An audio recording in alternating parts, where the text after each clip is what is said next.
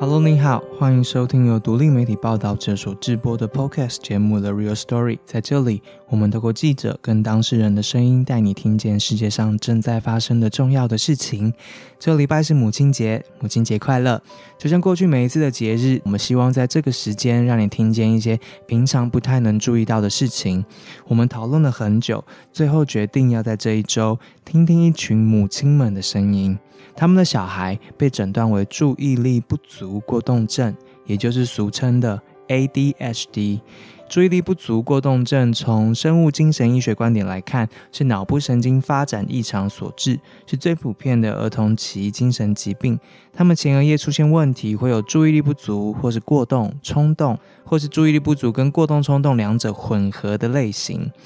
台湾儿童精神科医师推估，台湾本地 ADHD 的盛行率大概是七点五 percent 左右，也就是若是一个班级里面有三十个学生，平均就会有两到三个孩子有过动症的可能。这一集你会听到我们请教临床心理师谢玉莲之后，对于 ADHD 的基本概念的介绍，你也会听见两个妈妈他们的第一人称自述。分享他们养育 ADHD 小孩的过程，以及他们想跟世人们说的话。在节目开始之前，我想先讲结论。今天这一集不只是给妈妈，而是给所有人的，因为我们都可能在路上、在学校、在公园里面遇到这一些不一样的孩子，而我们每一个人所表现出来的反应，则让这些孩子、这些妈妈的生活可能更难了。但是今天，希望大家听完之后，或者我们可以让他们生活简单一些，让那一些不一样的孩子，不只是 ADHD 的孩子，都得到一个更为涵容的环境。采访过程当中，我发现这些妈妈真的很坚强，没有营队要收他们的孩子，他们就自己办。学校里面其他小孩不理解什么是 ADHD，所以这些妈妈就去学校里面说故事。这些妈妈最不容易的是认错，他们要承认自己需要改变。需要检讨，需要重生，才能够与孩子一起成长。在母亲节即将到来的这一天，我们一起来听听这一群妈妈，还有这一群超人小孩们他们之间的故事。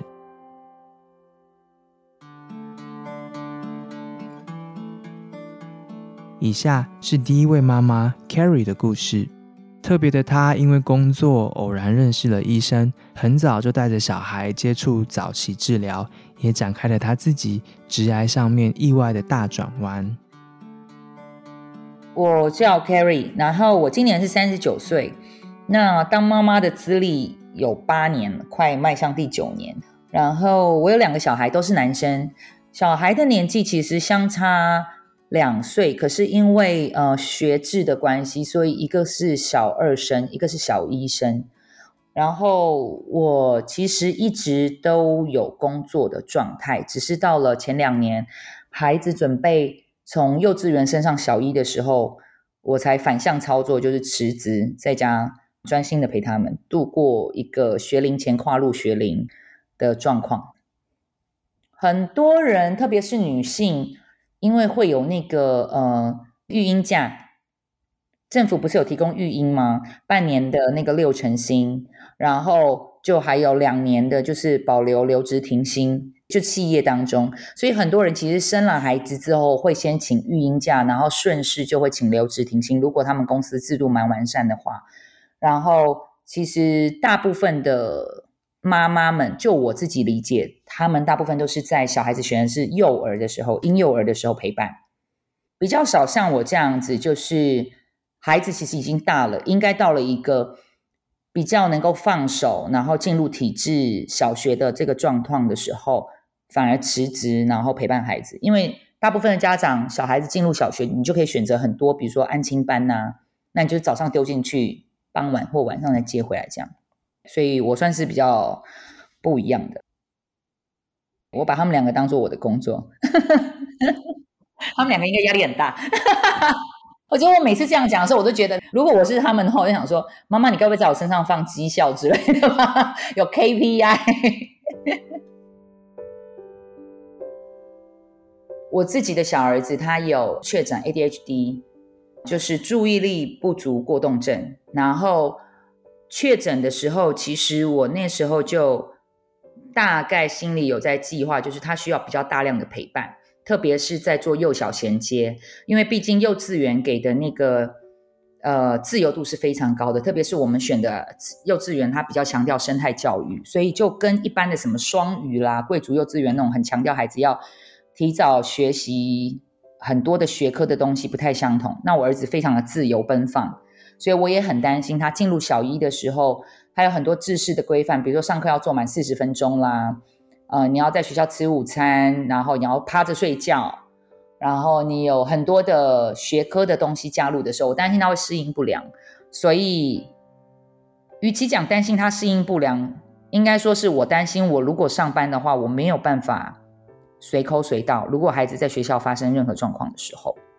我觉得很多企业其实在部分是有它的困难点的啦。所以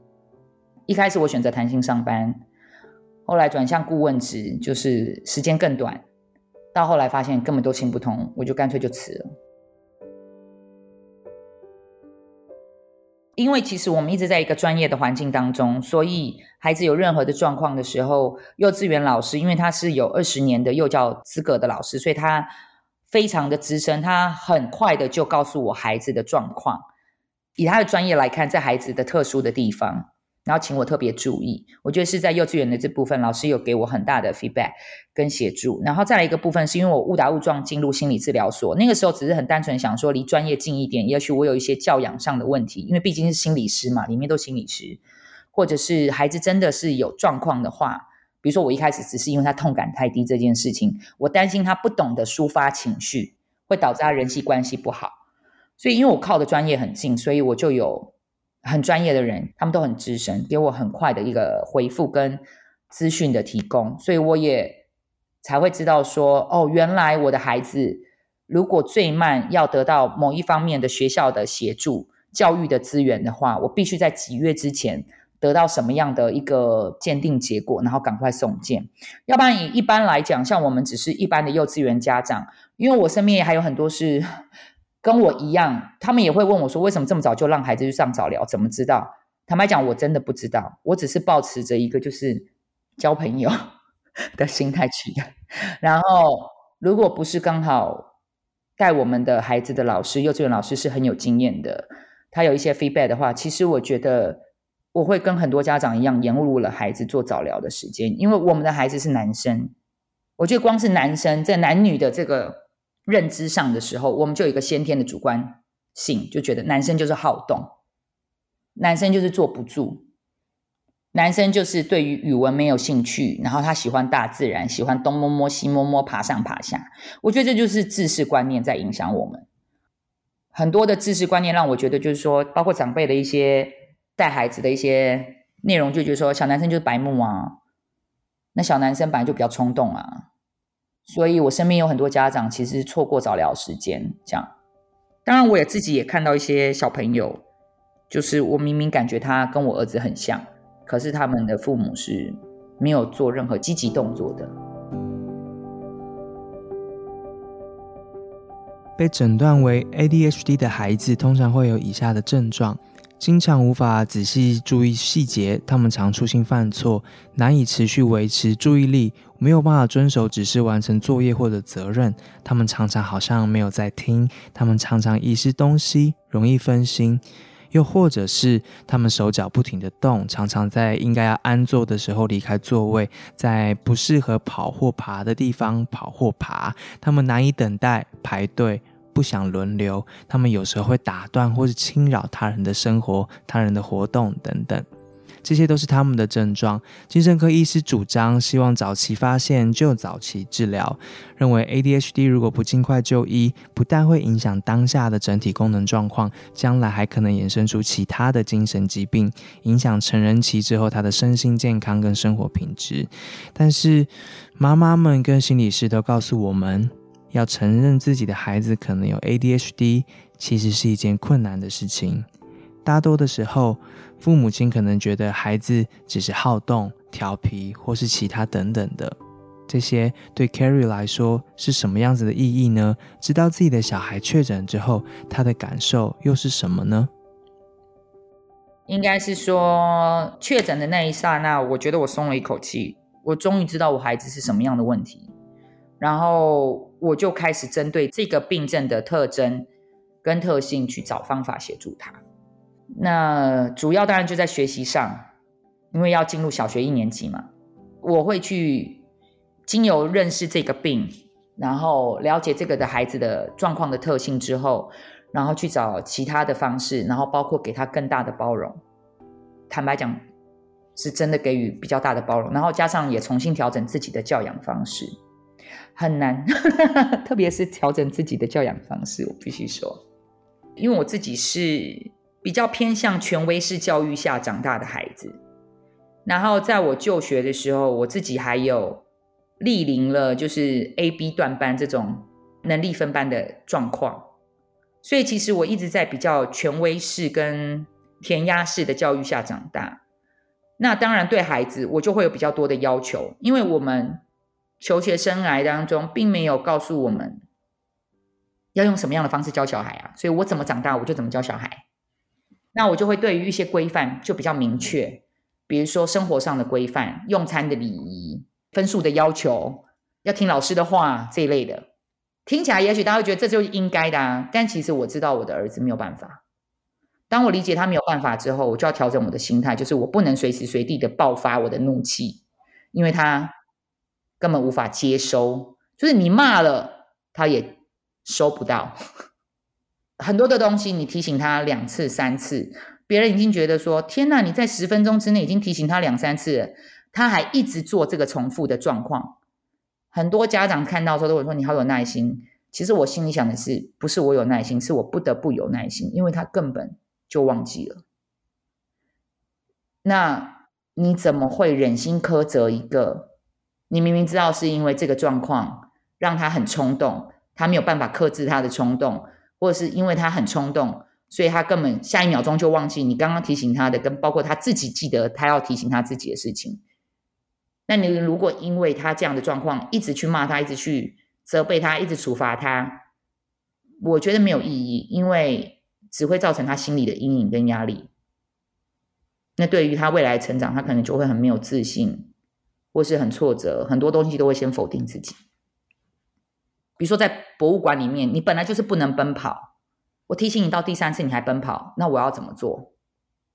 一般的家长一定会把小孩抓来处罚。我没有办法处罚孩子啊，因为我还有个老大，就是我不能剥夺了哥哥的逛博物馆的权利，但是我又要同时克制小的的这个冲动状态，那我就必须找一些不同于一般家长的教养方法。所以在孩子确诊之后，除了调整孩子的作息，重新选择他该上的一些课程，跟比如说亲师关系的重新调整之外，我自己也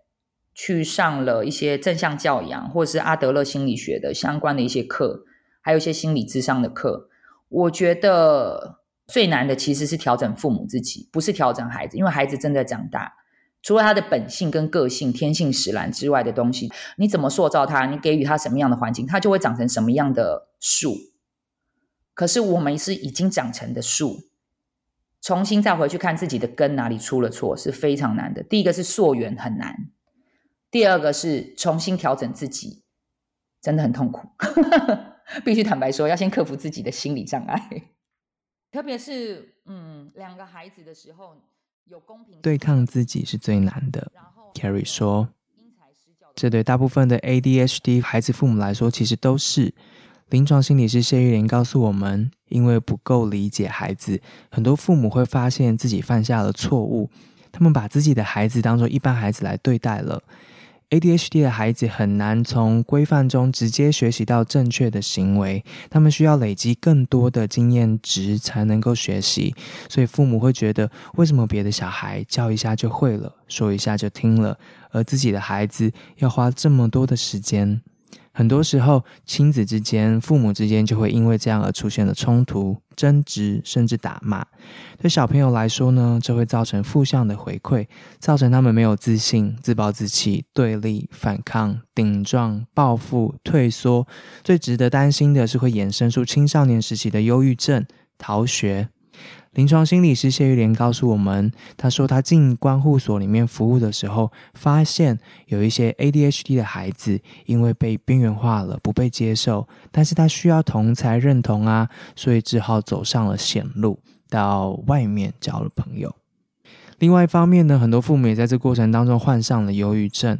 谢玉莲说：“父母有时候很难承认，其实需要改变的是自己。于是给孩子开的课报名常常很踊跃，但是给父母的课报名意愿通常都偏低。对 Carrie 来说，他已经开始改变自己了。可是接下来等着他的是另外一关。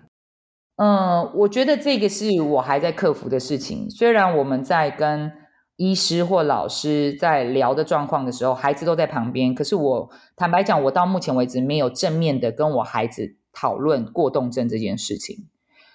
我只有让他片段式的知道说，比如说你上课走来走去，你会影响到同学。那我请老师怎么协助你，然后你要怎么协助你自己，然后我们要做到的最低限度是什么？所以我都是用这个事件一个事件的去跟他讨论，他要怎么样。获得协助，跟他怎么协助他自己，我没有正式的跟他讨论说，是的，孩子，你得到了 ADHD 这件事情，所以你会怎么样怎么样怎么样？你跟其他人怎么样的不同？我没有跟他提过，因为其实我自己的孩子虽然获得了教育的资源，就是在资源班，但是我也没有让他正面的提过说，资源班的孩子为什么你另外会需要搭到这个班去上课，而这里面的小朋友为什么跟其他人都有点不一样？就是我儿子虽然是过动，但是还是有自闭的孩子，有学障的孩子，都在资源班。我没有跟他正面的提过，我只跟他强调，我从小就跟他强调，就是每个人都不一样，你有很棒的地方，你也有不好的地方，爸爸妈妈也是。那我们就想办法调整我们不好的地方。那如果真的很难做到，那我们就不要用一天两天来算，我们用一个月两个月来算。如果再不行，我们就一年两年来算，然后慢慢的，至少我们做到。不伤害自己，不伤害别人，然后彼此尊重就好了。我觉得也蛮庆幸，就是因为我们在早聊的时候，他已经看过各式各样的孩子，所以他会问我说：“妈妈，他这样子好恐怖。”比如说有些情障的孩子，他会发起脾气，他会摔椅子，他会打老师，他会觉得不可思议，他会回来问我。那我就是很简单跟我说：“因为他心里很难受，他可能没有学到好方法，所以我们去上课就是要学好方法，怎么样让自己。”不生气，然后每个人的方法都不一样，你有你的，他有他的，那他可能学的时间需要比你久，所以我都是用这样的方式在跟孩子做沟通跟练习。我没有去跟他讲说，哦，那个小朋友得了什么病，他有什么样的状况，我不会这样去跟他讲，因为我希望在他们眼中，每个人的独特不是一个病，是他与生俱来的，而我们想办法去克服它就好。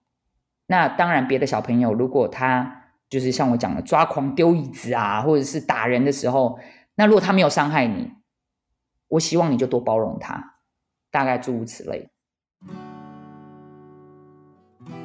呃孩子们越来越大，小一、小二可能还看不太出来，但是自主权这件事情跟领域这件事情是会越来越明显的，就是你不能随便拿我的东西啊，你不要随便碰我啊，因为冲动型的小孩。注意力不足过动症的冲动型，因为我们家是属于冲动型的，他来不及想说，我应该要先有礼貌的跟同学先借，然后确定他愿意借我之后，我才可以拿。他觉得这好漂亮哦，手就过去了。讲一百次还是这样，因为他的冲动让他完全无法思考他应该前面要有的步骤，那就只能不停的练习。那其他的孩子当然会跟我抱怨，因为我有入班当晨光妈妈。当然，一方面是观察自己的孩子跟其他孩子的互动，也想了解自己孩子在班上有没有什么哪些状况是我必须先有一些掌握度的。然后孩子会来跟我抱怨说：“嗯，Carrie 阿姨她都讲话好大声，在我旁边我不喜欢，因为这类型的孩子都是他们无法控制音量，一直处于兴奋的状态，兴奋就会大声。可是过度的大声是会让一般的孩子很不舒服的，一般大人都是嘛。”然后，比如说他会很大声，或者是他拿我东西没有先跟我说，或者是我没有说我要跟他玩，他就来拍我，我不喜欢，诸如此类。但我不会正面去跟孩子说：“哦，请你们一定要体谅他，因为他有什么什么什么。”没有，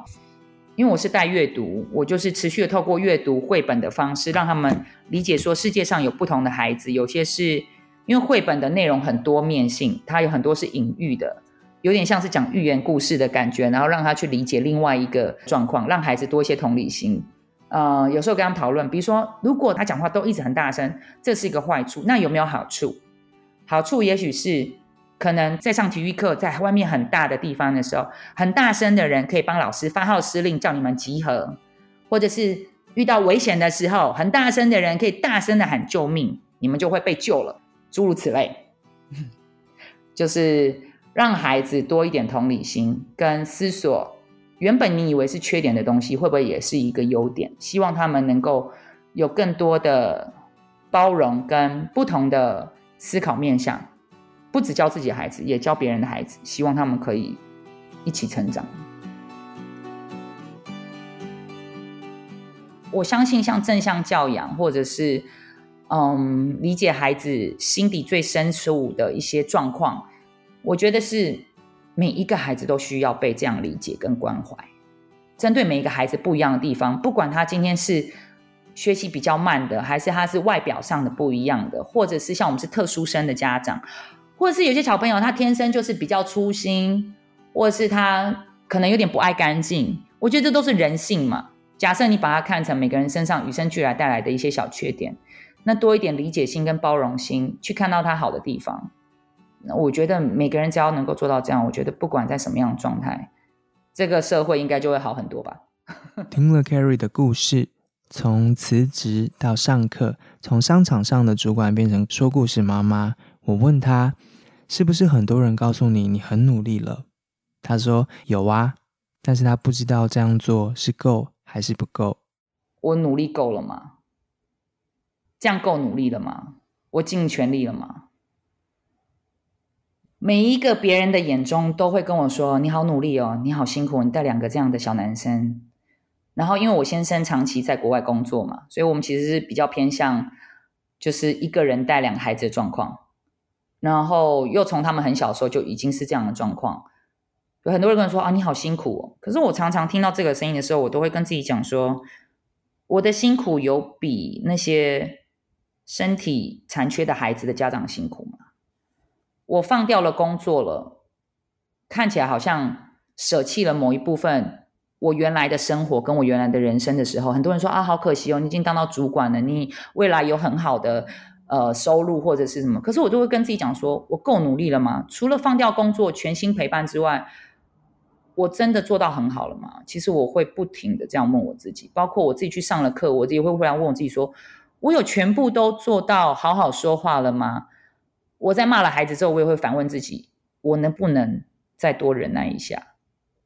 然后像我的孩子慢慢大了，像我前几天我的大儿子就跟我说：“妈妈，你知道我要怎么样才会开心吗？”我说：“你要怎么样才会开心？”我以为他是期中考要到了，压力太大，所以他跟我讨论分数到哪里，然后他要怎么样才会开心。他居然跟我说：“妈妈，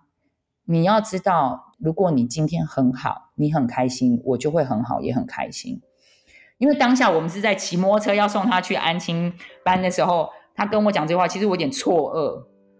然后我说：“你怎么会这么说呢？”妈妈没有不开心啊，最近他就说：“妈妈不是，因为你跟我说过，我是你身上的一块肉生出来的，所以如果我受伤了，你会很难过，或是我很伤心，你也会跟着伤心。所以如果你开心，你很好。”我也会开心，我很好。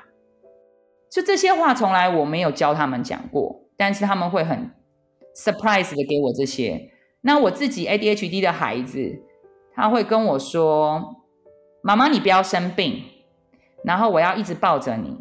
我说：“哈，我说男生呢，男生抱到十几岁，你们不会觉得害羞吗？就已经是很大很高的样子，像爸爸一样这么高，你还要抱我？”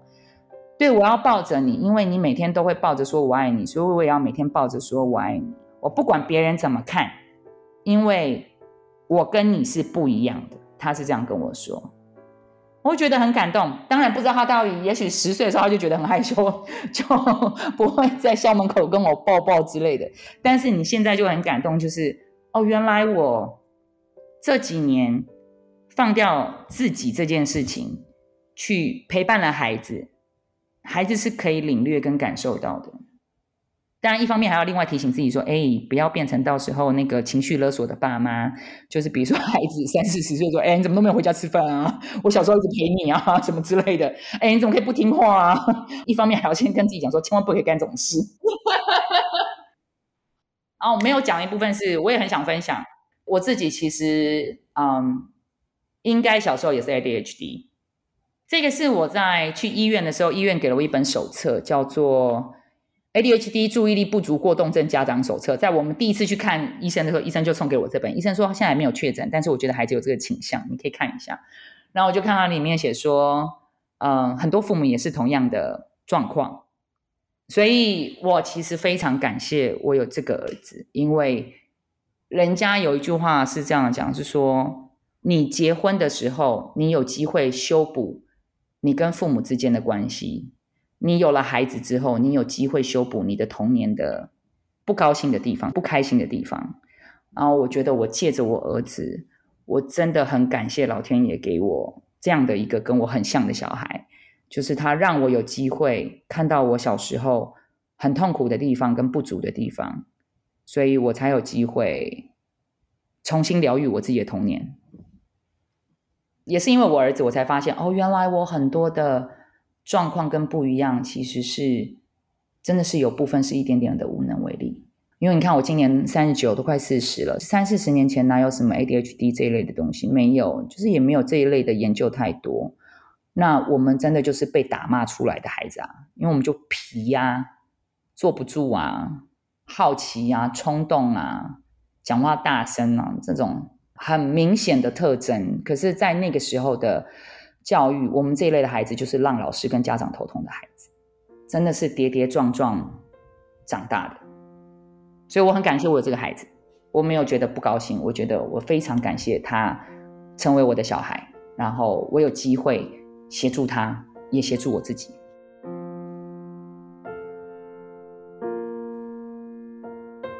第二位妈妈叫做君君，今年三十六岁。除了确诊为 ADHD 今年小一的大儿子之外，他还有一个两岁的女儿。君君的儿子很特别，虽然从小好动，但是在君君的培养之下，平常培养了两个兴趣，一个是跳舞，另外一个是看书。一动一静都是他发挥想象力、进入自己小世界的模式。君君说自己的孩子爬树像是猴子一样，跳舞跟超人一样，他还是世界上最爱妹妹的哥哥。嗯，像我的孩子啊，从开始会走，我觉得他就从来没有用走过。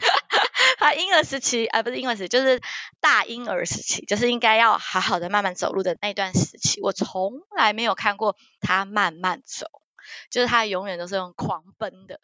就是他只要看到有高处，就是不管那个高处是怎样的危险程度，他就是往高处一直爬，一直爬，一直爬。比如说，我有带他去上过美术课程，那里有个楼梯吧，所以他就是一直在爬楼梯，就是一直往上爬，往上爬。然后其实那个老师非常的有趣，连我在旁边都很想跟着一起做，但他就是没有办法静下来看老师在做什么。比如说，老师在做植栽的东西，就是拿了很多盆栽在那边，然后让小朋友可以去摘花，去做他们的创作。然后他的乐趣呢，就是在盆栽的前后一直很高的跳跃过去，然后再跳回来，跳过去再跳回来，然后把小朋友好不容易栽好的花就这样呼 就把它吹走。就他的乐趣完全不会是在正规的课程上面，比如说老师现在要做植栽，他没有办法，他就是会一直不断的在环境中探索他体能的极限这样子。其实当他开始会走之后，我就是一直觉得说，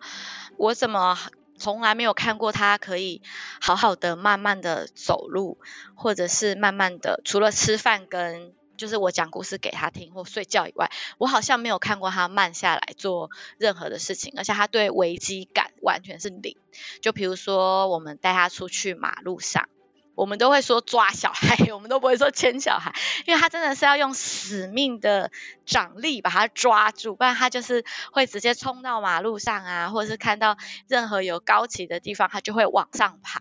就是他没有办法判断周围的任何的状况。那如果是在家里比较安静的环境，还可以，就顶多爬爬沙发啊，爬爬柜子。但是如果到外面环境嘈杂多，或者是呃刺激物大的地方，它就是真的很像我们在寿山看到的猴子哎，就是会一直往上爬，然后一直大力的荡那些树枝啊，就很看到泼猴群就可以形容我的孩子。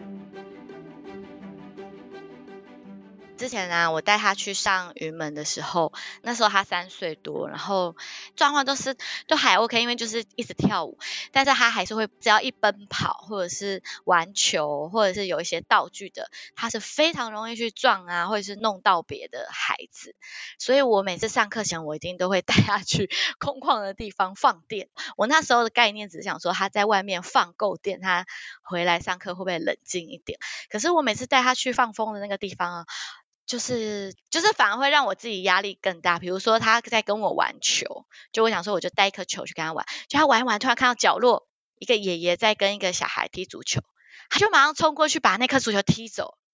然后爷爷就会很生气，就一直骂他，然后我就会说啊对不起对不起，然后我就赶快跟他一起去把球捡回来。但是他是金顶电子，他早就咻又不知道跑去哪个地方，然后我要去。找他的时候，他可能又去拿了别人的、别人的一个什么东西，又在那边丢。然后人家妈妈说：“哎，这是我们家的。”然后我就啊，对不起，对不起。然后要冲去把人家东西捡回来的时候，他可能又跑去下一个，呃，人家在推泡泡，他又把人家的泡泡拿走。就是这些刺激一旦进来，他就会好好奇，然后赶快想要去看。然后他们的动作永远都比嘴巴还要先，他没有办法说让我看一下，因为他的语言又比较慢，所以他就会直接先动手抢过来。对方妈妈要生气，哎，赶快跑！很多人都会约我说，哎，我们去公园啊，去野餐啊，去什么？就是那种很多孩子啊，很多看到亲子很快乐在那边玩的地方，其实我们都不太敢踏入，就是我们会找一些真的空无一人的地方，然后我们才敢。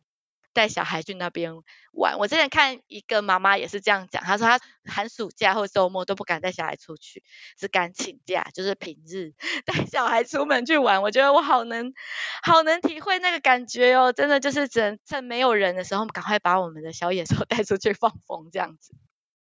为了让自己的小野兽可以有个地方可以放风，君君后来甚至办出了一个做了两个梯次的寒假营队。只为了让自己的孩子也有营队可以参加。其实我真的很能够体会，老师就是一个人带这么多班，那 ADHD 的孩子真的会常常会成为班上的乱源，就是他会一直站在椅子上跳啊跳啊跳啊，或者老师正讲的正热衷的时候，他可能会一直不断的插嘴啊，然后他们没有办法排队。然后他们会常常会不经别人同意就去拿取别人的东西，真的会成为很很大乱源。你又不能够完全标准不一的去对待每个孩子嘛，所以自己在带的时候，我就觉得说这些孩子真的很辛苦，然后他们需要跟一般的孩子在一起学习怎么跟一般的孩子好好的相处，但他们也需要一个环境是呃完全是专门 for 他们去设计的课程。那因为心理师那边是完全就是 for 他们设计的，就是心理的情绪的课程。然后从那边我是看到我的孩子有很大很大的进步。他从一开始哦，心理师带他玩情绪的桌游，他是一输就砰翻桌，然后椅子在天上飞，这样咻咻咻咻咻，然后还抓伤心理师的手，就是抓了好几条血痕这样子。然后一直到上好几年以后。到后来，他毕业前，他就是完全就是变成保护心理师的一个小帮手。他还会告诉同学说：“我也很想生气啊，但是我有在忍耐啊。”或者是他会跟其他的同学说：“我们现在不可以对老师这么凶，我现在是保护老师的小朋友。”他会变成一个保护啊，或者是协助的一个角色。那我觉得这些课程真的对他们有很大很大的帮助。那因为我自己的一个很好的朋友，他叫小 C，嗯，他就是在做呃戏剧治疗，然后他长期的跟这些孩子工作。然后他听到我们讲我们的戏剧课，很多这样子的孩子，包括我自己的孩子也是。然后有一次我在跟小 C 聊天的时候，我就跟他说：“哦，我来帮我的孩子报夏令营。其实我的孩子有在服药，所以他其实跟一般的孩子其实是差不了多少，而且他又从三岁开始早疗，所以我只是提早告诉，就是我想上的那个营队的老师说，诶，某某老师就是我的孩子有 ADHD 这样子，但是呢，他有在服药，而且他从三岁一直早疗到现在，他其实大部分的时间都跟一般的孩子差不多啊。如果他有情绪比较高涨的时候，就是让他休息暂停这样子。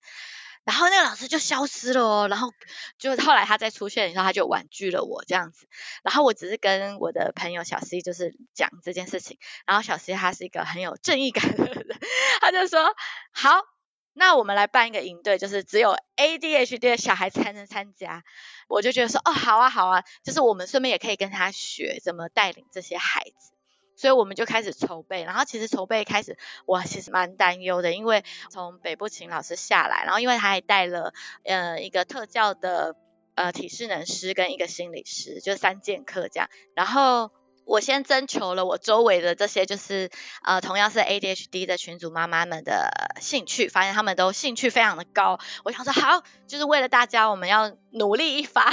所以我就呃，跟我儿童剧团的伙伴们一起开始去找赞助啊，找资源，然后就很开心，有很多的基金会啊，甚至有。一个是精神科里面的护理师，他是我们的家长，他一听到以后就说，哦，他一定要赞助，他觉得这个 ADHD 的孩子真的太少被人看见，通常就是会贴一个难教养、顽劣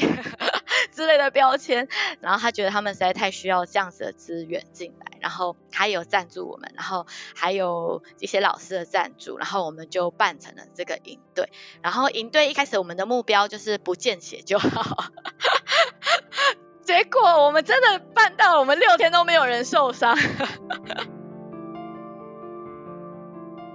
我们一个梯是十二人，然后我们几乎拉到一比一的师生比哦，因为真的我觉得还蛮感动的是，好多老师从台南、屏东、台东，还有从台北下来的老师，他们来当志工。他们说他们在学校遇到太多这样子的孩子，他们真的不知道怎么处理。然后觉得越骂他们，其实就是看到他们的眼神，也觉得很心疼，因为其实用骂的、用惩罚的真的是没有用，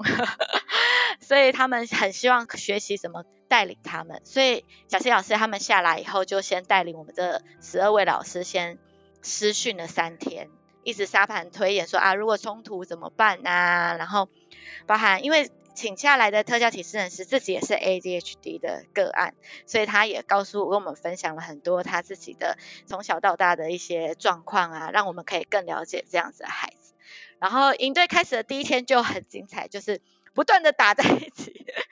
我们就不断的运用我们在私讯学到的怎么，哎哎飞高高，飞高高就往外一个爆开这样子。我觉得很感人的是到第三天，真的是孩子哭，家长也哭，因为孩子哭是舍不得离开，然后家长哭是觉得说，因为我们后来有个家长座谈，就是说怎么一个单位一个环境，就是说可以为了这些孩子，然后还自己去找经费，然后自己去找老师下来。他们有一个涵容的空间，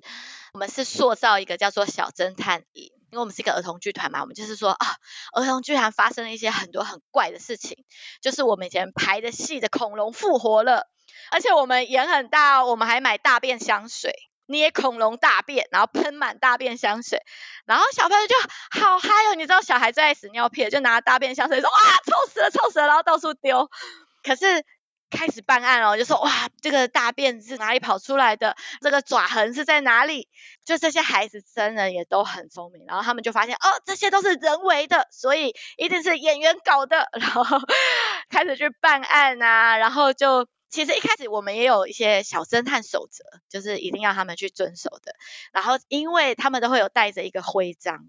就是个小侦探徽章，所以他们非常的以那个小侦探徽章为荣，所以他们也非常的能够遵守那些守则，而且他们还有签名哦，就是小侦探的 签名这样，所以他们都非常热衷在破案，看我们这些大人到底在耍什么笨，然后因为里面的坏人是大人嘛，小孩反而是来拯救大人的一些英雄，他们真的是乐翻了。我后来我们最后一天还有开庭。这还有就是有犯人，就嫌疑犯，然后还有那个两个警卫，这都是其实每一梯次的呈现出来都不一样。就是有小孩说，哦，我觉得要有警犬，所以还有人出来演警犬。然后因为我自己是嫌疑犯之一啊，我其实就是真凶啦。然后我在这里面的戏剧治疗的扮演是说，我就是那一个在在这个演员群里面，我就是有点像。他们的角色就是我，就是忘东忘西啊，容易被骂啊，常常做错事情啊，然后东西都搞丢啊，然后常常被团长一直骂，一直骂，一直骂，然后我就在里面扮演这样子的角色，所以我才会给鬼给怪，假装成巨龙来复仇这样子。所以当开庭完，哦，真凶就是我，然后我就会开始哭说，哦，我真的不是故意的啊，因为我真的是很想要，很想要大家看到我。我本来是想说我制造了恐龙以后，我再来当英雄解救大家。然后因为我真的很想做好啊，可是我从小到大从来铅笔盒就是都不会记得带回来，每天都被老师骂，开始讲他们的心声。结果后来 C 探长就是小 C，他就说，好，那我们来看看。我们要惩罚君为什么？就真凶什么？结果他们给我的惩罚都超温柔的耶！我都想说他们可能太投射了，就很同理我。而且甚至有人的惩罚是说要请请我吃肯德基，因为他觉得是大家不包容我的错。他们反而都很投射，而且还有人说下次再做好就好了，为什么要惩罚？然后像我儿子就反应很大，就会觉得说。他就讲很激烈，说他从小到大被骂那么多，难道这种惩罚还不够吗？长大做错事情还要被惩罚？就每个小朋友都非常的投入其中，然后就是后来的决定就是只有叫我把我搞的那些大便啊、爪痕那些收干净就好，而且还是小朋友帮我一起收拾。最后因为那些就是我们整天的办案过程都写在墙上，就很多家长看到那些过程就会一直掉眼泪，就觉得哇。其实这些孩子犯错的时候，真的好希望有一些人帮他们发声，就是说他们真的也很想做好。像我就借我儿子小时候就有讲过一句话，就说：“妈妈，我的头脑真的是太笨了，我很努力的想管好我的手脚，我就是管不好。”然后我觉得这真的是他们的一个心声，就是他好希望。呃，老师好，希望同学给他们好多好多好多的机会，甚至当他们犯错的时候，是可以看见他们其实是很想要努力做好，然后可以帮助他们找寻方法。然后可以让他们可以改正他们的行为，我相信他们真的是会慢慢的越来越好。当他们的长大以后，他们的大脑啊、前额叶啊各方面慢慢的受到平衡跟控制之后，我觉得这些孩子真的每个都是小超人呢，而且都是有很特异功能的小超人，他们都有自己很独特、很亮眼的地方。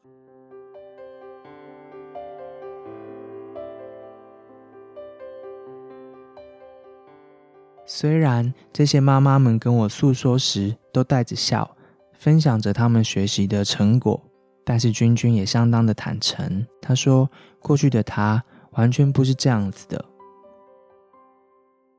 真的其实改变很多诶，就是一开始刚生下小孩，就是什么事情我都好好讲，然后后来发现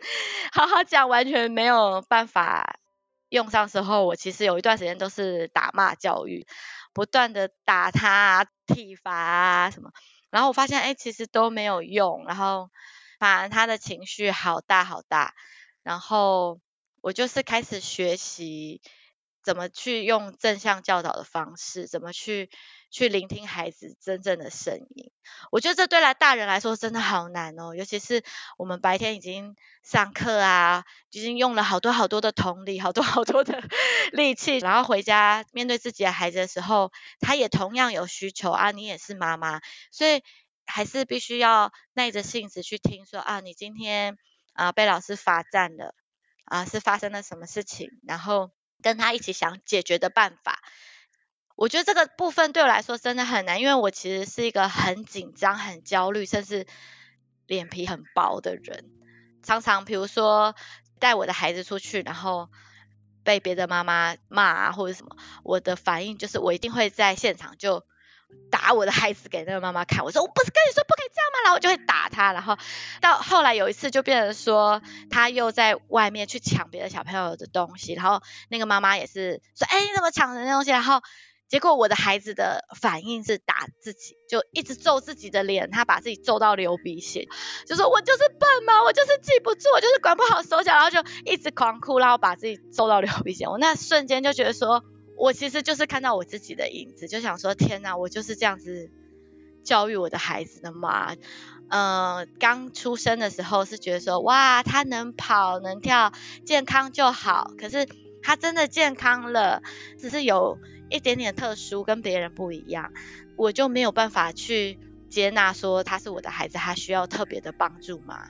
我到底是只爱我自己，还是我是爱我的孩子？因为我觉得我其实当下是爱我自己，就是我的脸皮挂不住了，觉得很丢脸，所以我就是打我的孩子给别人看。然后我从那个时候真的很深很深的反省，然后开始去。阅读很多很多很多相关 ADHD 的书籍，然后我觉得那些书籍都带给我很大的帮助。然后还有心理治疗所，然后包含学校的老师，我真的觉得啊，上帝对我真的很好，就是他不管幼儿园、国小老师，目前都是遇到跟我一起作战的好老师，就是不是站在我的反面，都陪伴我说一起来看这个孩子的优势，然后怎么去扭转他。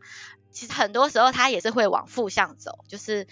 用一些咒自己啊，或者是伤害自己，就是他还是有时候会有一些负面的东西。那我就是还是很努力用心理治疗师告诉我的一些方式，那怎么我跟他一起冷静下来，然后下一次要怎么去解决？比如说真的有冲动想要拿别人抢别人东西的时候。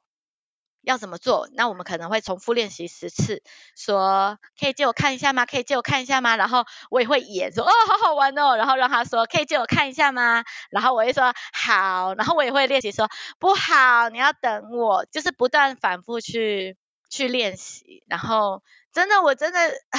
生养孩子以后，真的发现，就是每一天都是 我自己的坟墓，要把它自己赶快种下去，然后再长出新的自己来。我会告诉他说：“妈妈常常会抓狂。如果我抓狂的时候，你要告诉我说，妈妈，你那个时候你让我很伤心。那真的有时候他真的是因为 ADHD 小孩真的很能惹毛人，然后你真的啊大两公之后，他会告诉我说，妈妈，你刚刚太凶了，你下次可以怎么样怎么样怎么样告诉我，或者说你可以帮我从一数到二十，他就会有他的方式告诉我。那。”我会告诉他好，我会试试看，所以下次我就会用他的方式。诶，其实真的都还蛮有用的，因为他会记得说，哦，这是我自己提的方式。而且我也很会跟他道歉，就是当我觉得我做错了或者是什么，我会告诉他说对不起。他也很柔软，他也马上会说哦，对不起，我那时候完全都没有在听你的话。然后我们互相道歉完以后，一定会找一个方式，就是我们一定会一起找方法，要怎么样可以更好好的呃相处，然后让彼此更进步这样子。他因为他有在上心理课，所以他会认识更认识情绪，然后他也更认识要怎么跟人沟通。我觉得这是很大很大的不一样。因为他心理课、戏剧课，然后包含舞蹈课，这三方都有不断的在陪伴他，怎么跟人际互动，怎么样说出自己的感受，所以他也会去当妈妈在抓狂的时候，他也会试着用他学习到的方式去告诉妈妈，他现在吓到了，所以妈妈你可以怎么样怎么样怎么样。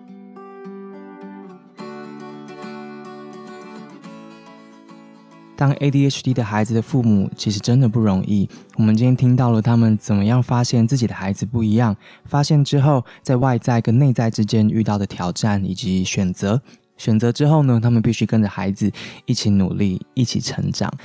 他们经过的过程大概就像下面所提的这样子，他们必须先寻求正确的医疗专业的介入，尝试调整跟孩童互动的策略，改变家里面的空间配置啊，跟孩子的日常安排，还要试着跟老师沟通关于课堂上面或是作业的要求。他们有时候参加相关的家长组织或是教育改革行动，心有余力，他们还要去为各种有特殊需求的孩子争取教学调整措施，或是发展去污名的意。是建立友善的校园。今天听到两位妈妈，他们尝试自己办营队，去学校说故事，或是在剧团的作品里面放进相关的概念，希望一边协助孩子，一边改变自己，还要让世界也慢慢的不一样。未来或许更多不一样的孩子有机会在这样繁荣的社会里面，可以平平安安的长大。节目的时间有限，没有办法把所有的访谈全部放入，但不管是君君还是 Carrie，他们都分享了孩子们的回馈。ADHD 的孩子其实好像特别的柔软，看着妈妈们的努力，其实也都以一样的爱来回馈给自己的父母。君君说，他特别感动的是，现在在课堂上，其他的一般生，他们即使都还是小朋友，但也学得很快，学会怎么爱。他们现在会主动的举手，要全班其他的小朋友一起帮 ADHD 或是其他特殊学生的优秀表现大力拍手，去欣赏他们的不一样，也欣赏他们特别优秀的地方。以上是今天的节目，谢谢你的收听，而且听到了最后。希望今天的节目对你或是身边的人会有一些些的帮助。如果你还有更多的疑问，其实台湾各地都有郭动儿协会，或是次子心过动症协会、台湾心动家族儿童青少年关怀协会。当然，你也可以参加由医疗机构青少年心智科、儿少临床心理师办的活动讲座，取得更多正确的你所需要的资讯。本集节目由刘志信采访企划，蓝婉珍后置剪辑。报道者是一个仰赖个人捐款的非营利媒体。如果你喜欢我们的节目，请分享、按赞、五颗星，或是可以用单笔捐款或是定期定额的方式加入我们。我们一起听见世界上更多正在发生的重要的事。谢谢你今天的收听，我们下次见喽，拜拜。